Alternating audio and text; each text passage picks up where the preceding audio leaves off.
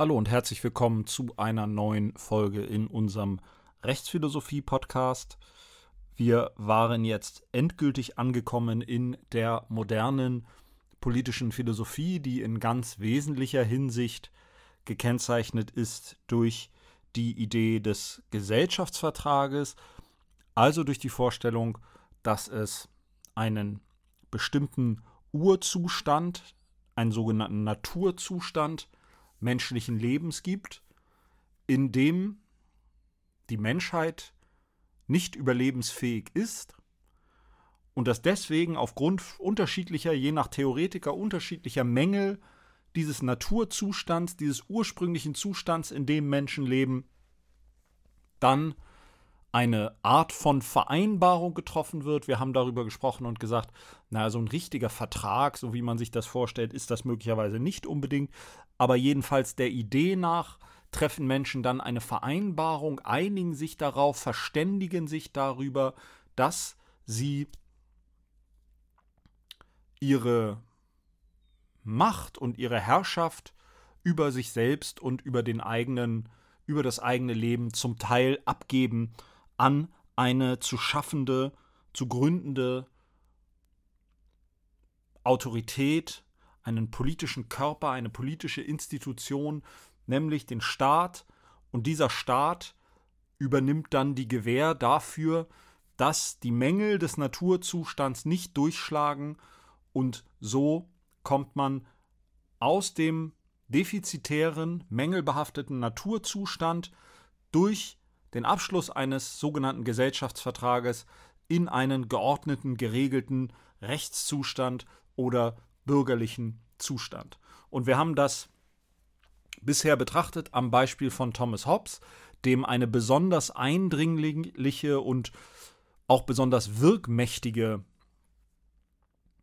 Formulierung dieses Naturzustands gelungen ist, die versinnbildlicht ist in der berühmt gewordenen Formulierung, dass Hobbes sagt, der Mensch ist des Menschen Wolf, eine Formulierung, die, das hatte ich Ihnen schon gesagt, nicht aus dem Leviathan selbst stammt, also aus dem Werk, in dem Hobbes dann vor allen Dingen die politische Philosophie entwickelt hat, aber das ist berühmt geworden und bei Hobbes ist der Naturzustand gekennzeichnet von einem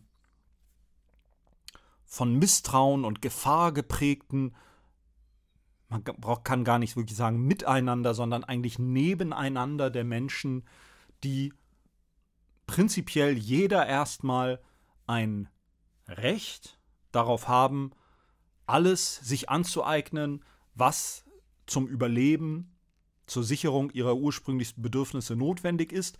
Und weil dementsprechend die Situation eben so ist, dass jeder Einzelne diese Bedürfnisse hat und dieses Recht,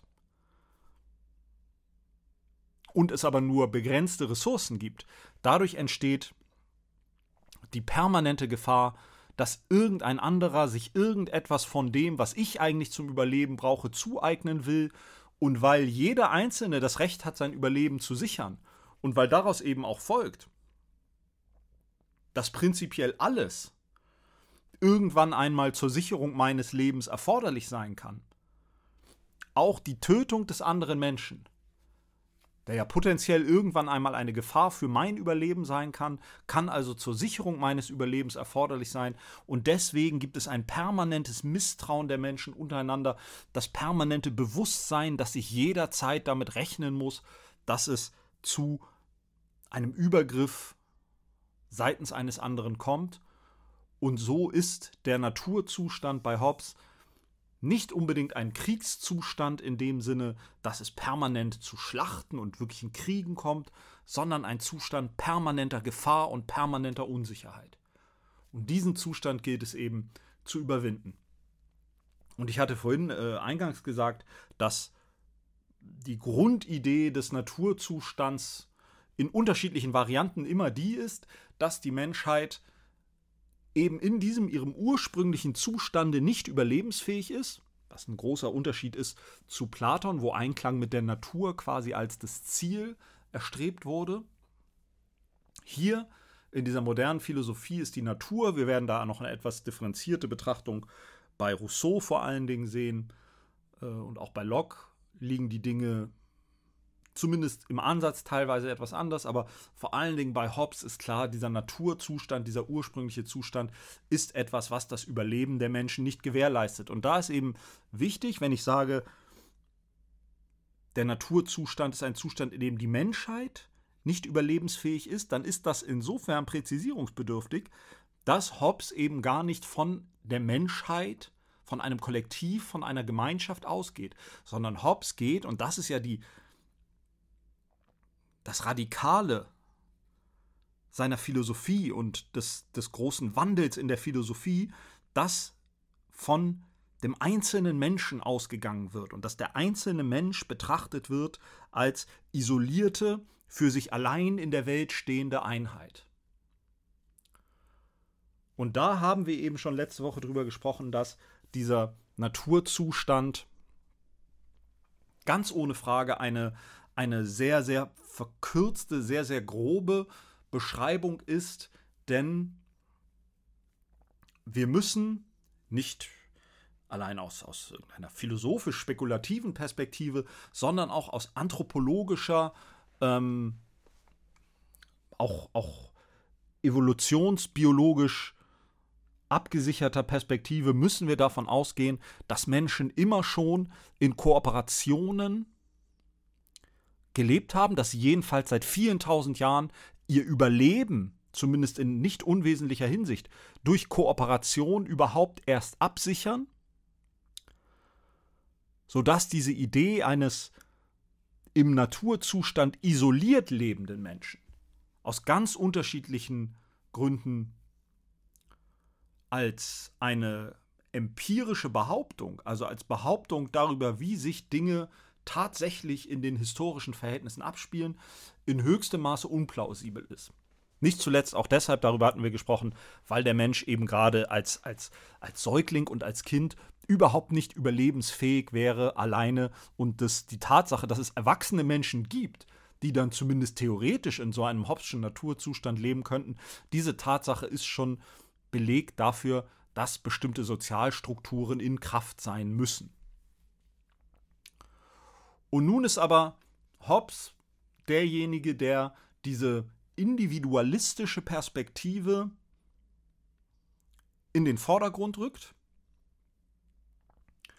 Wir werden das nicht vertiefen, aber äh, es sei darauf hingewiesen, dass ähm, Adam Smith, zeitlich äh, ähnlich gelagert, ähm, ganz wichtig und ganz ebenfalls sehr, sehr wirkmächtig dann äh, die Idee propagiert hat, dass die Gesamtheit solcher individualistisch, egoistisch agierenden Menschen immer automatisch mehr oder weniger, ob sie wolle oder nicht, ähm, das größte Wohl und den größten Wohlstand aller hervorbringen würde, die berühmte unsichtbare Hand, die die Dinge lenkt.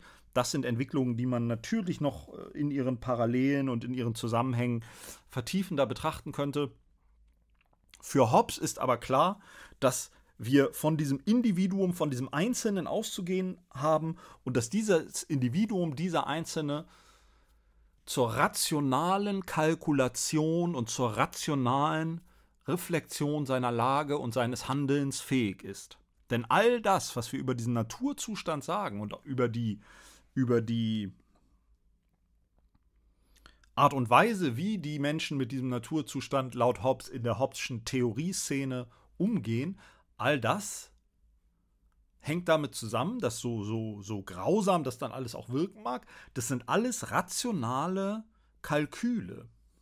Das sind nicht etwa emotionale wilde, animalische Triebe oder so etwas, dass die Menschen, die die Menschen dazu bringen, sich, wie Hobbes behauptet, gegenseitig zu bekriegen im Naturzustand, sondern es ist rationales Kalkül, es ist das Bewusstsein, das rationale Bewusstsein der Tatsache, dass die für mein Überleben notwendigen Ressourcen auch für andere notwendig sein können und dass diese anderen möglicherweise bereit sein werden, auch Gewalt anzuwenden, um an diese Ressourcen zu gelangen. Also für Hobbes ist der Ausgangspunkt dieses rational seine Interessen kalkulierende Individuum.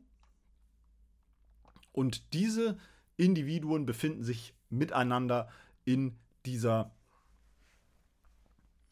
Situation des Kampfes aller gegen aller, der permanent des permanent drohenden Konflikts um Ressourcen, das letztlich dazu führt, dass zwar jeder von ihnen eigentlich ein Recht auf alle Dinge hat, die er für sein Leben braucht, aber weil alle dieses Recht haben, ist dieses Recht am Ende nichts wert. Es ist eigentlich kein Recht. Das Recht auf alles, wenn alle es haben, ist letztlich ein Recht auf nichts und verdient die Bezeichnung Recht dann an für sich gar nicht mehr.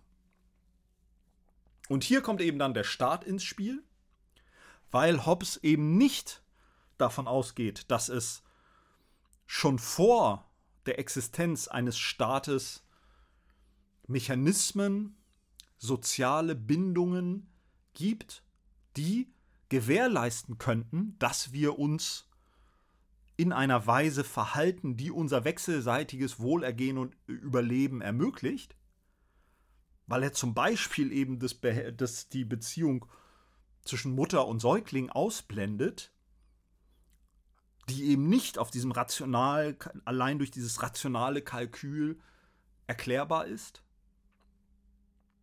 weil er davon ausgeht, dass allein rationales Kalkül die Menschen dazu bringen kann, den Krieg aller gegen alle hinter sich zu lassen, entsteht eben die Frage, wie kann das funktionieren? Und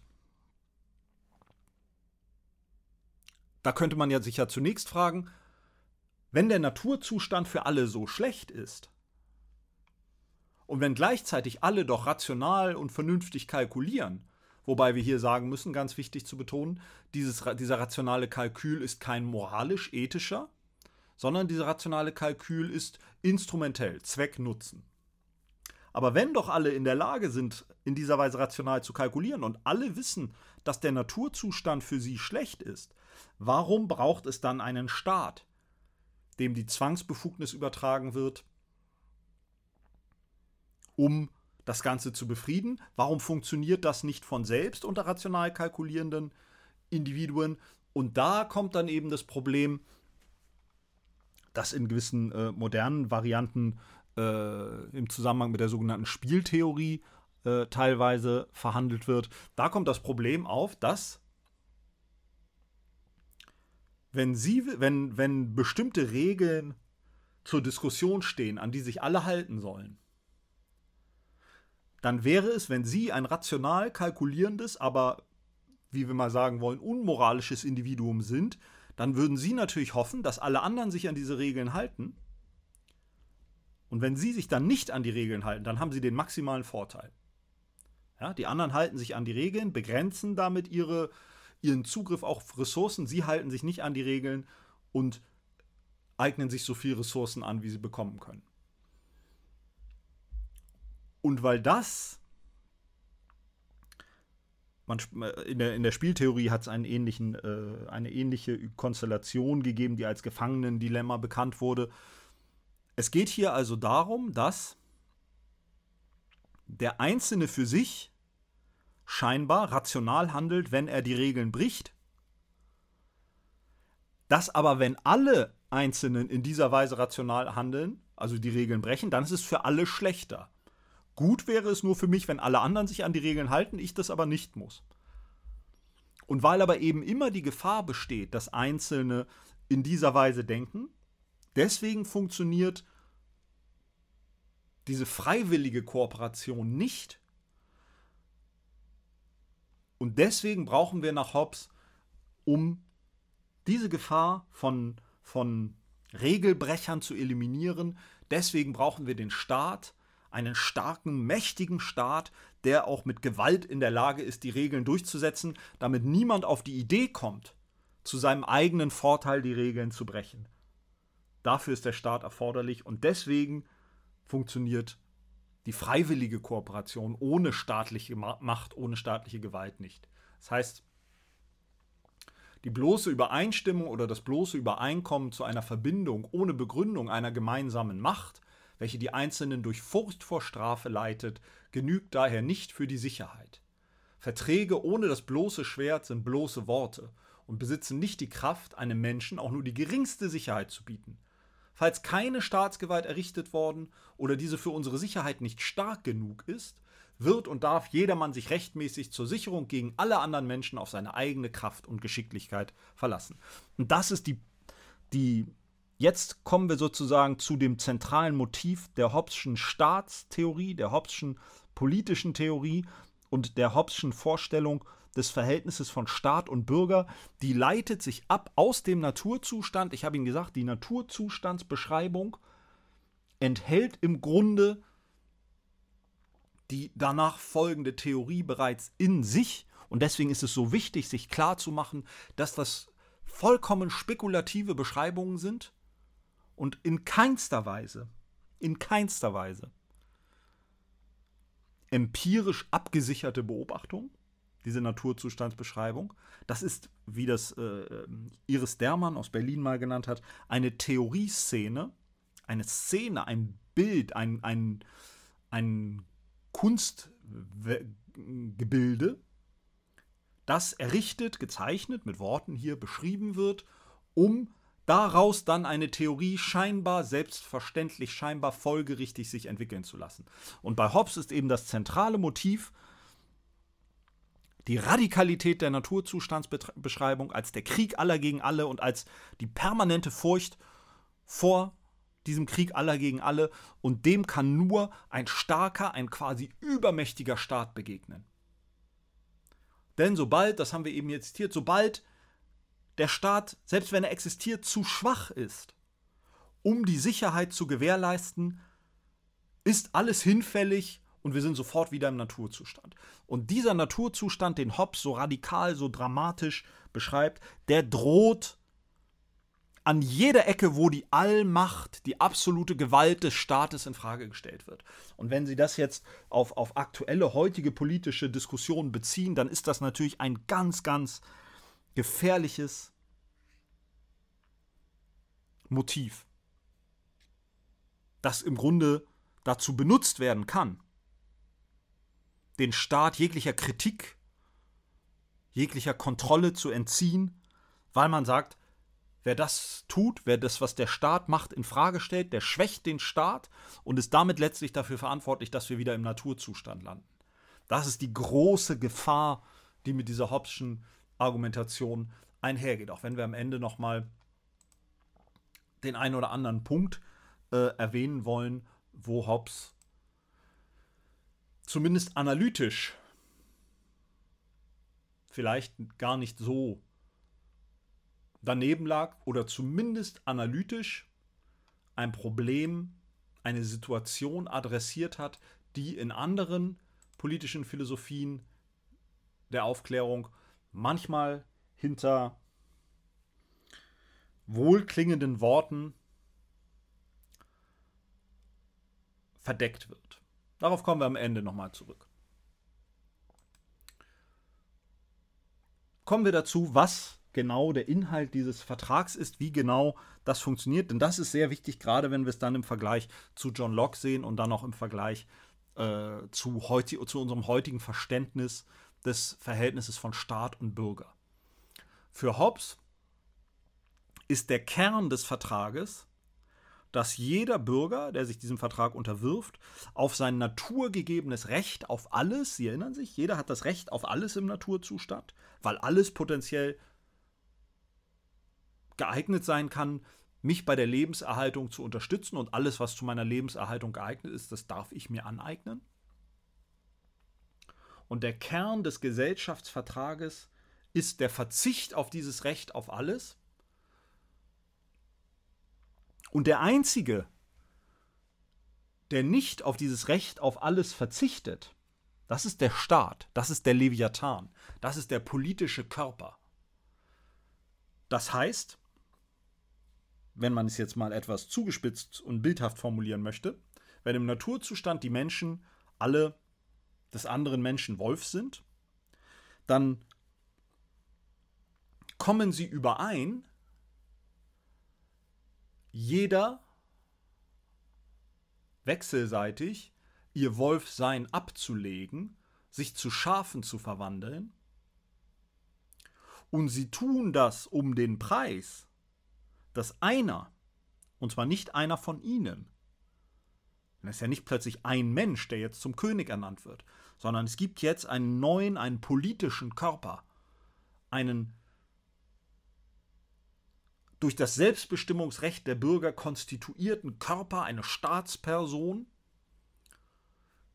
die bleibt als einziger Wolf und gewährleistet, dass alle Schafe sich auch wie Schafe verhalten. Und dass nicht einer von den Wölfen auf die Idee kommt, nur so zu tun, als sei er ein Schaf, und dann plötzlich den Wolf wieder auszupacken. Also im Naturzustand sind alle Menschen Wölfe. Im Vertrag einigen sich da, sie sich dann darauf, nicht mehr sich nicht mehr als Wölfe zu leben, sondern zu Schafen zu werden und sie erschaffen durch ihr Selbstbestimmungsrecht einen neuen, einen absoluten, übermächtigen, starken Wolf, der weiterhin Wolf ist und all diese Rechte und Fähigkeiten des Wolfs hat und der dafür sorgt, dass alle Schafe sich auch ordentlich benehmen von da an.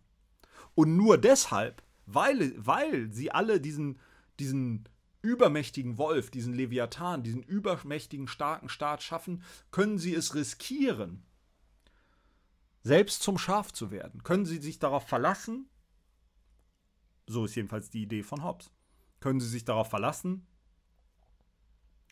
dass ihre Rechte gewahrt werden, dass insbesondere, und das ist die entscheidende Funktion des Staates bei Hobbes, dass der Naturzustand beendet ist. Denn im Naturzustand, und das muss man natürlich sagen, ja, wenn man jetzt denkt, schön blöd, ja, da ist man Wolf und macht sich freiwillig zum Schaf.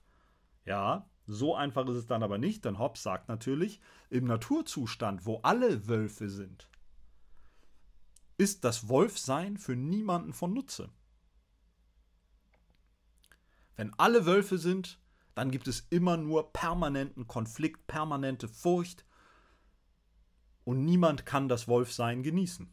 Dann ist es besser, so wird man es jetzt salopp formulieren, dann ist es besser, scharf zu werden, wenn alle anderen auch Schafe werden und der eine große, mächtige Wolf aufpasst, dass alles in Ordnung ist. Und so ist die Friedenssicherung, also die Beendigung des Naturzustandes, die zentrale Aufgabe des Staates, des Leviathans, zu der er seine absolute Macht einsetzt. Und das Problem aus heutiger Sicht, aus der Perspektive einer, einer heute für uns darstellbaren Philosophie eines freiheitlichen Staates ist, dass es im Hobbschen Modell wenig bis keine Anhaltspunkte dafür gibt, dass der Staat in irgendeiner Weise durch die Rechte der Bürger gebunden ist. Das ist nämlich die Idee, die heute für uns ganz selbstverständlich ist und deren Ursprung wir dann in der nächsten Woche bei John Locke untersuchen werden. Der Staat ist, und das ist die, die fundamentale Idee, der unser, unser modernes Staats- und Verfassungsverständnis und auch unser Grundgesetz zugrunde. Der Staat ist gebunden durch Grundrechte, durch Menschenrechte, die seinen Bürgern unverfügbar zukommen und die er ihnen nicht wegnehmen kann. Die Bindung des Staates, der Staat ist gebunden, das staatliche Handeln, die staatliche Macht ist begrenzt durch Rechte der Bürger. Und für diese Vorstellung ist in dem Hobbes'schen Modell praktisch kein Raum, denn für Hobbes ist der Staat der Einzige, der nach wie vor das Recht auf alles hat aus dem Naturzustand. Der Gesellschaftsvertrag begründet die Macht, die absolute, uneingeschränkte Macht des Staates, aber der Staat, der Leviathan, ist an diesem Vertrag gar nicht beteiligt. Das heißt, aus diesem Vertrag können keine Bindungen erwachsen. Der Vertrag ist, wie es bei Wolfgang Kersting heißt, herrschaftsbegründend, nicht herrschaftsbegrenzend. Am ehesten lässt sich eine Bindung des Staates bei Hobbes wahrscheinlich durch diese Funktion der Friedenssicherung herleiten.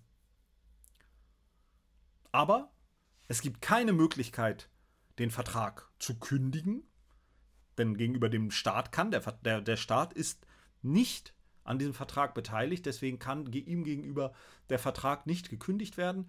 Und es gibt auch kein Widerstandsrecht. Eine der kontroversesten Fragen in der, in der politischen Philosophie der vergangenen Jahrhunderte das Widerstandsrecht gegen den Staat. Und für Hobbes gibt es das nicht. Und für Hobbes ist auch ganz klar, dass es das nicht geben kann. Denn Hobbes ist in gewisser Weise das, was man einen radikalen, einen strengen Gesetzespositivisten nennen könnte. Und da kommen wir jetzt an einen Punkt, an dem Hobbes so erschreckend und seine Theorie in politischer Hinsicht und auch in, in, in verfassungstheoretischer, verfassungsrechtlicher Hinsicht heute erscheinen mag, mit dieser absoluten, unbeschränkten staatlichen Herrschaft, so muss man doch sagen, oder möchte ich doch sagen, dass Hobbes ein Problem in ganz zentraler Weise adressiert hat, mit dem sich, ich würde behaupten, die nach ihm folgenden Theoretiker in gewisser Weise schwerer getan haben, weil sie sich vielleicht mehr Mühe gegeben haben, aber deswegen auch mehr gescheitert sind. Und das ist das Problem der Notwendigkeit staatlich durchgesetzter, auch mit Zwang, notfalls mit Gewalt durchgesetzter Entscheidungen. Wir dürfen nie den Begriff der Staatsgewalt vergessen und müssen immer daran denken, dass wir diesen Begriff der Staatsgewalt ernst nehmen müssen, selbst wenn in unseren Breitengraden, viele von uns vermutlich selten mit dieser Staatsgewalt konfrontiert werden. Sie ist immer da, sie ist zumindest latent immer da und für nicht wenige ist sie auch ganz präsent. Und wo immer Regeln an irgendeinem Punkt auch durchgesetzt werden müssen, wo immer wir den Raum des philosophischen Diskurses, der endlosen Diskussion, des Abwägens von Gründen, des Für und Widers, wo immer wir diesen Raum verlassen und in realen lebensweltlichen Verhältnissen Entscheidungen auch durchsetzen müssen, und zwar notfalls gegen den Willen Einzelner durchsetzen müssen, weil wir eben nicht darauf rechnen können, dass irgendwann alle schon vernünftig werden und sich irgendeiner Vernunft beugen. Und das ist dann eine Idee, die wir, die wir bei Rousseau und die wir auch bei Kant finden werden. Bei Rousseau und Kant werden wir die Vorstellung finden, dass es quasi so etwas wie einen richtigen Willen aller Bürger gibt.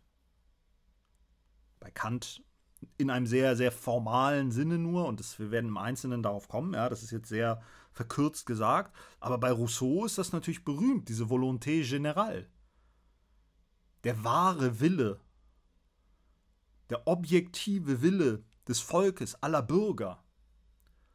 Und wenn wir diese Idee haben, und da sind wir dann möglicherweise fast wieder näher bei, bei, bei Platon als bei irgendjemand anders. Wenn wir glauben, es gibt die richtige Entscheidung in politischen Fragen, in Rechtsfragen. Dann liegt es natürlich nahe, dass diese Entscheidung dann auch getroffen wird und dann scheint so dieses Gewaltproblem, diese Frage der notfalls gewaltsamen Durchsetzung solcher Entscheidungen, das scheint dann so ein bisschen zu verschwinden, weil wir dann irgendwie doch immer unterstellen, naja, alle Vernünftigen machen doch sowieso mit und die Leute werden das schon verstehen und es ist ja auch in ihrem Interesse. Das werden wir bei Rousseau sehen. Die Volonté Générale bei Rousseau geht von der Vorstellung aus, dass, die, dass, es, die, dass es eine Entscheidung gibt, die im, im objektiv richtigen Interesse aller ist. Und Rousseau sagt dann auch ganz ausdrücklich, wer sich dieser für jeden, also auch für ihn selbst richtigen Entscheidung widersetzt, den müssen wir auch dazu zwingen, das ist völlig klar. Und wenn Sie davon ausgehen, dass es das gibt, dass es in politischen Dingen, in, in, in, in Rechtsfragen, in gesellschaftlichen Regelungsfragen solche richtigen Entscheidungen gibt. Dann relativiert das scheinbar die Frage, wer wann wie entscheidet, was mit Gewalt notfalls durchgesetzt wird gegen die, die das nicht wollen. Weil dann ist weniger die Frage, Wer entscheidet darüber, welche Entscheidung wir durchsetzen? Zwangsweise. In welchen Verfahren entscheiden wir darüber, dass bestimmte Regeln dann auch notfalls mit Gewalt durchgesetzt werden, sondern dann ist die Frage, wen können wir damit beauftragen oder wie gehen wir vor, dass wir die richtige Entscheidung finden. Und dann erledigt sich das mit der Durchsetzung irgendwie so halb von selbst. Naja, weil wenn, wenn wir die richtige Entscheidung gefunden haben, dann werden die schon alle das verstehen. Und wenn die es nicht verstehen, dann zwingen wir sie zwar dazu, aber dann ist das ja trotzdem in ihrem Interesse. Und die, die, die Schwierigkeit im modernen freiheitlichen Staat liegt natürlich darin, dass diese, diese Idee richtiger Entscheidungen, diese Idee einer Volonté générale, einer eines wahren Volkswillens, um es mal mit einem zu zeigen, wie problematisch dieser Begriff sein kann. Ja? Und Rousseau hat ganz bedeutende und wichtige Theoreme und Ideen eingeführt in die moderne politische Philosophie, aber seine Idee einer Volonté générale hat eben auch diese gefährliche Nähe zu so etwas wie einem wahren Volkswillen die richtige Entscheidung, die dann einfach im Interesse aller ist. Wo dann auch eigentlich niemand was dagegen haben kann, wenn diese Entscheidung mit Gewalt durchgesetzt wird. Und für Hobbes, in gewisser Weise können sie Hobbes, da könnte man versuchen, Hobbes zu paralysieren mit Hans Kelsen, dem großen ähm, Rechtstheoretiker und Staatstheoretiker des 20. Jahrhunderts, des frühen mittleren 20. Jahrhunderts. Für Hobbes sind diese Fragen der richtigen Entscheidung insofern von nachrangiger Bedeutung, oder mit Hobbes können wir eine andere Perspektive darauf einnehmen, nämlich die Perspektive der Entscheidung. Das ist gar nicht so wichtig, ob es jetzt richtig oder falsch, oder? Aber es wird entschieden und es wird durchgesetzt.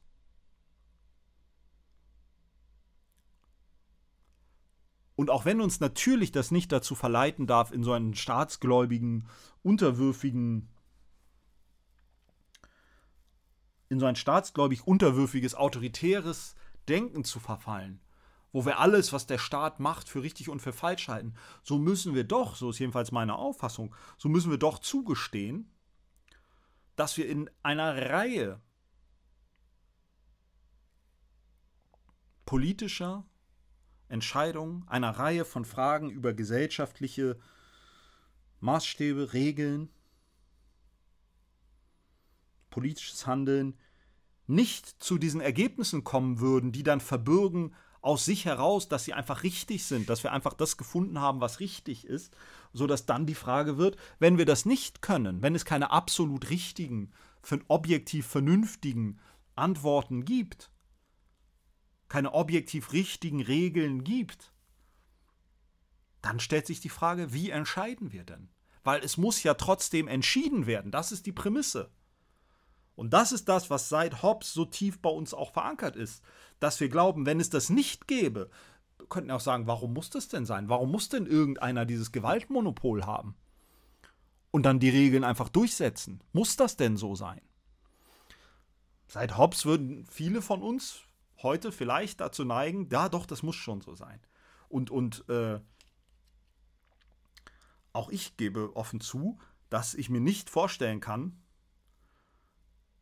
dass Gemeinschaften, so wie wir sie heute vor uns haben, moderne Gemeinschaften im, im industriellen und sogar postindustriellen Zeitalter, dass die ohne monopolisierte Staatsgewalt und auch einen organisierten, institutionalisierten Staat funktionieren könnten. Das ist, die, das ist, das ist der, das ist das, was wir durch diesen Hobbschen Naturzustand eingepflanzt haben. Wenn es den Staat gar nicht gäbe, wenn wir einfach auf die Staatsgewalt verzichten, dann herrscht Chaos und, und Krieg. Also ist es erstmal, der Staat muss schon erstmal da sein. Und der Staat muss auch entscheiden und der Staat muss auch befugt sein, bestimmte Entscheidungen dann gewaltsam notfalls, notfalls durchzusetzen. Aber nochmal, verlassen wir uns nicht darauf, dass wir, viele von uns, vermutlich selten mit der Staatsgewalt zu tun haben. Und wenn ja, dann doch in die allermeisten von uns vermutlich in harmlosen Belangen. Ja?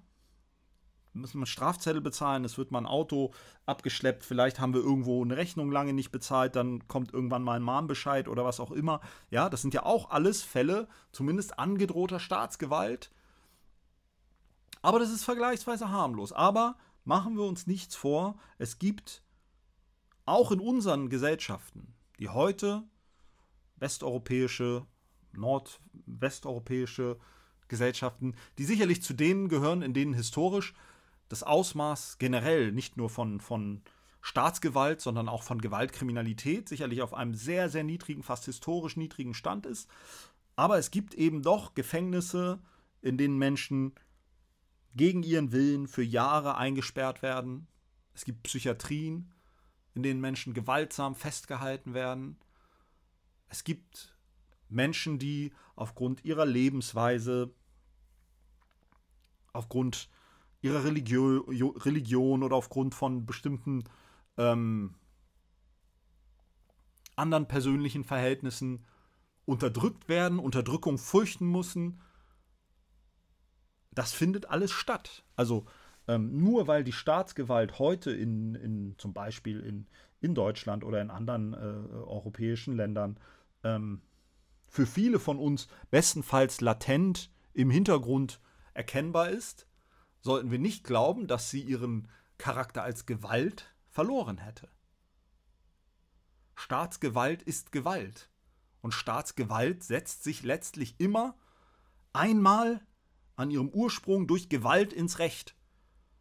Und das meine ich genauso, wie ich sage. Staatsgewalt setzt sich durch Gewalt ins Recht. Und ab dem Moment, wo die Staatsgewalt eingesetzt ist, kann sie rechtmäßig Gewalt ausüben. Und das tut sie aber nicht. Ich hätte jedenfalls Zweifel daran, dass sie das tut, weil sie sich dafür auf unanfechtbare Vernunftgründe stützen kann.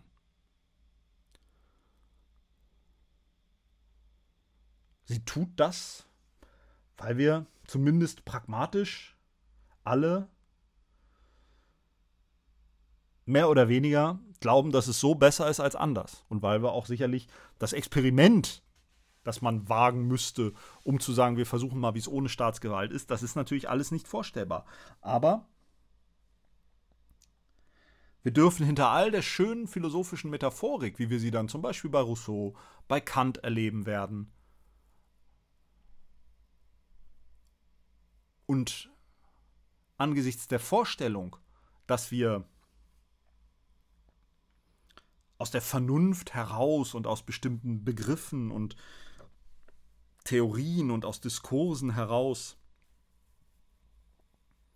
zu Entscheidungen gelangen, die uns dann überzeugen und die, das ist alles sehr schön und das ist, ähm, ich will das auch gar nicht kleinreden oder in Abrede stellen, aber wir sollten nicht übersehen, dass an den Grenzen immer die Gewalt wieder zum Vorschein kommt. Und nirgendwo ist das so eklatant, und ich habe das hier immer wieder erwähnt, nirgendwo ist das so eklatant wie an den europäischen Außengrenzen. Aber auch innerhalb der Staaten können wir das erleben. Und Gefängnisse, Psychiatrien, geschlossene psychiatrische Anstalten, Orte, an denen Menschen gegen ihren Willen gewaltsam festgehalten werden, sind Orte, an denen sich das studieren lässt. Und Hobbes ist derjenige, der dieses Gewaltproblem nüchtern, vielleicht nicht mal als Problem, aber als, sagen wir, als Faktum in den Vordergrund stellt. Und der nicht versucht, das Ganze hinter irgendeinem oder weniger als andere nach ihm versucht, das Ganze hinter irgendeinem Vernunftbegriff oder etwas ähnlichem, wo sich das dann aufhebt, so wie bei Rousseau, wo es nur wichtig ist, dass wir die Volonté générale finden und dann ist alles in Ordnung, weil dann sind alle Interessen berücksichtigt und dann stimmen alle freien und vernünftigen Menschen überein, was das Problem irgendwie zu, zu verdrängen versucht. Das passiert bei Hobbes weniger. Hobbes sagt ja, Es muss entschieden werden und wenn entschieden wurde, muss das durchgesetzt werden. Und wer da nicht mitmacht, der spürt die Staatsgewalt. Und die Radikalität dieses Gewaltproblems oder dieser Gewaltsituation, der Notwendigkeit von Gewalt im Staat. Wenn es den Staat gibt, dann gibt es Gewalt und muss es Gewalt geben. Das ist der wesentliche Zweck des Staates, dass er diese Gewalt bei sich monopolisiert, weil wir letztlich dann doch mehrheitlich annehmen, dass es besser ist, der Staat monopolisiert die Gewalt bei sich, anstatt dass die Gewalt frei in der Gesellschaft unterwegs ist. Und das ist das, was Hobbes uns eingeimpft hat. Die Vorstellung, dass wir vielleicht in der Lage wären, uns ohne Staatsgewalt zu organisieren, ohne dass es zu Hauen und Stechen kommt, die ist irgendwie verloren gegangen und ja, man muss zugeben, wenn sie rausgucken und sich vorstellen, ab morgen, das sind natürlich jetzt auch so Gedankenexperimente, die, die das äh, oder so, so saloppe Formulierungen, die natürlich der, der Komplexität und, und auch Tiefe staatskritischer Theorien nicht gerecht werden. Aber natürlich ist das alles bei uns eingeimpft, dass wir denken, naja, stell dir mal vor, morgen könnte jeder machen, was er wollte und es gäbe keinen Staat mehr, der die Regeln durchsetzt. Dann könnten wir uns ja alle vorstellen, wie es aussieht. Das hat Hobbes uns eingeimpft. Und wenn es den Staat gibt, dann gibt es Gewalt. Und das ist die Funktion des Staates. Und ja, wir haben, und da werden wir vor allen Dingen bei John Locke einige wichtige Passagen zu lesen nächste Woche, wir haben bestimmte institutionelle Regeln, Verfahren entwickelt. Wir haben ein System der Gewaltenteilung, der Gewaltenverschränkung entwickelt, das gewährleisten soll, dass diese absolute, rohe und brutale Staatsgewalt möglichst nicht willkürlich missbraucht werden kann. Sondern wir haben verschiedene Gewalten, die sich einander, die einander im Idealfall kontrollieren. Und innerhalb der Gewalten haben wir auch Verteilung, vor allen Dingen in der Justiz haben wir Geschäftsverteilungspläne, ähm, Zuständigkeiten, unterschiedliche ähm, Gerichtskörper und so weiter und so fort. Ja? Also das ist, das ist, das ist das bescheidene, aber doch monumentale, was wir erreicht haben. Wir konnten die Gewalt nicht verschwinden lassen, sie durch Vernunft endgültig zügeln, beherrschen und, und ähm, ab jetzt ist alles super und alle Entscheidungen werden von allen mitgetragen, weil alle das vernünftig nachvollziehen können. Nein, das haben wir nicht erreicht, würde ich jedenfalls behaupten. Aber wir haben Verfahren, Mechanismen, Institutionen herausgebildet, auch über die Jahrzehnte, teilweise Jahrhunderte, die verhindern sollen, dass Staatsgewalt willkürlich und ungeschützt auf den Bürger hereinbricht, dass der Bürger, und da ist Hobbes natürlich noch nicht so weit, dass der Bürger sich verteidigen kann gegen Staatsgewalt, dass er Rechte geltend machen kann. Das haben wir, das ist das, was der freiheitliche Rechtsstaat, was den freiheitlichen Rechtsstaat ausmacht. Die Domestizierung der Staatsgewalt, aber nicht ihre Abschaffung. Und ja, ihre Kontrolle, aber dort, wo die Staatsgewalt durchbricht, bricht Staatsgewalt durch. Es gibt keine freundliche Gewalt. Und irgendwann, und das ist das, was Hobbes, was wir mit Hobbes sehr klar sehen, was wir mit Kelsen auch noch klarer sehen, irgendwann muss entschieden werden, welche Regel mit Gewalt durchgesetzt wird. Und da können wir nicht ewig diskutieren und nach der vernünftigen Lösung suchen, die alle akzeptieren und nachvollziehen und die alle Interessen berücksichtigt. Sondern es wird entschieden. Dann gibt es Verfahren dafür, dann gibt es Kontrollmöglichkeiten. Vor Gericht gibt es eine erste Instanz und dann gibt es eine zweite Instanz und dann gibt es vielleicht nochmal eine Revisionsinstanz. Dann gibt es vielleicht noch außerordentliche Rechtsbehelfe oder sowas. Aber irgendwann ist Schluss. Irgendwann wird das durchgesetzt. Und wenn das eine Gefängnisstrafe ist, dann müssen sie irgendwann diese Gefängnisstrafe antreten. Dann bleiben sie zwei, drei, fünf Jahre oder wie lange auch immer im Knast, ob sie das wollen oder nicht. Wenn sie 50.000 Euro für irgendwas bezahlen sollen, dann müssen sie die irgendwann bezahlen. Oder das wird zwangsvollstreckt. Solange wir in einer Ordnung leben, die auf dieser Konzentration und Monopolisierung staatlicher Gewalt beruht, die einen eigenen politischen Körper dafür schafft, der die Regeln durchsetzt. Und da gibt es Zugänge und da kommt natürlich dann das politische System, in dem man sich engagieren kann, in dem man auch selber partizipieren kann und so. Das ist alles klar, das findet alles statt. Aber am Ende müssen Regeln gemacht und durchgesetzt werden. Und solange das so ist, sollten wir uns nicht, sollten wir nicht die Augen davor verschließen, dass keine, dass die Vernunft uns nicht diese Gewaltfrage völlig vom Hals schaffen kann. Sondern wir können, so jedenfalls meine Überzeugung, wir können nur Institutionen schaffen, rechtsstaatliche Verfahren, Institutionen, Abläufe, die die Gefahr willkürlicher, unkontrollierter Gewaltausübung in größtmöglichem Maße verhindern. Und das sind vor allen Dingen, und das fehlt bei Hobbes, weil Hobbes diese Idee, weil mit Hobbes diese Idee von Rechten gegen den Staat nur schwer fassbar ist, und das liegt eben daran, was wir gesagt haben, bei Hobbes ist der Staat nicht an dem Vertrag beteiligt, der ihm seine Macht gibt.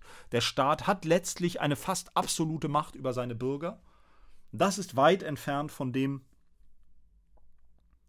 was wir, was heute unserem Verständnis von Rechten gegenüber dem Staat entspricht. Und wir werden das nächste Woche bei John Locke sehen, woher dann diese Vorstellung kommt, dass der Staat an bestimmte Rechte seiner Bürger gebunden ist, dass diese nicht uneingeschränkt zu seiner Verfügung stehen, aber auch dort werden wir im Hinterkopf behalten müssen, dass wie weit diese Rechte reichen, was der Staat jetzt darf und was nicht, was der Bürger darf und was nicht, das muss irgendwann jemand entscheiden. Und da wird es meistens unterschiedliche Meinungen darüber geben. Ob das im Streit zweier Bürger untereinander ist, ob sie darüber streiten, ob ihr Nachbar ihren, seinen Baum fällen muss oder sie ihren Zaun höher oder niedriger bauen dürfen oder was auch immer, oder ob sie mit dem Staat streiten und der Staat ihnen sie zwingen will, irgendeine in ihrer Wohnung irgendeine Dämmung oder irgendwas einzubauen oder äh, ob der Staat sie einfach zwingen will, ihr Auto 200 Meter weiter vorne zu parken. Am Ende wird es meistens so sein, dass sich keine Einigkeit darüber erzielen lässt, was dann zu tun ist. Weil meistens Sie sagen werden, nein, ich möchte mit meinem Auto hier bleiben und Sie werden auch sagen, ich habe auch ein Recht darauf. Und dann werden Sie auch Argumente dafür haben, warum Sie Ihr Auto genau da parken dürfen. Und die Behörde sagt dann vielleicht, nein, so und so sieht's aus, Sie dürfen Ihr Auto nicht hier parken.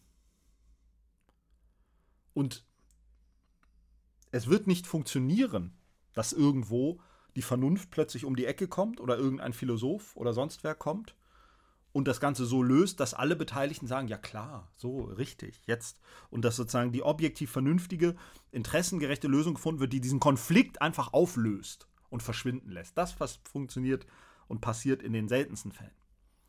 Also muss entschieden werden. Und irgendwann muss dann einer kommen und sagen, das Auto darf jetzt da stehen bleiben oder das Auto muss jetzt da weg.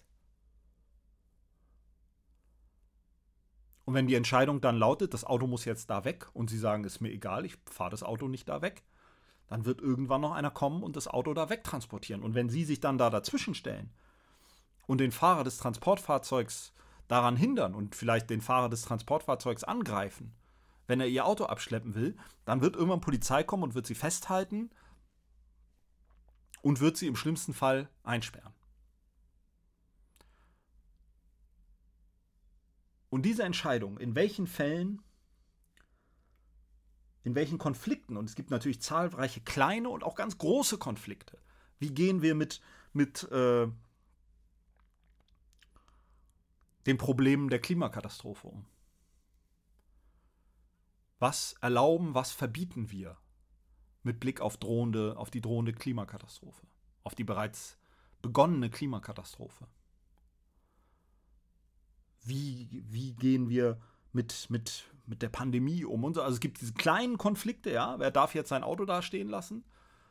Wer darf den, den Baum 50 Zentimeter in den Nachbarsgarten hinüberragen lassen? Und es gibt diese großen Konflikte. Aber in jenen, das sind immer Konflikte.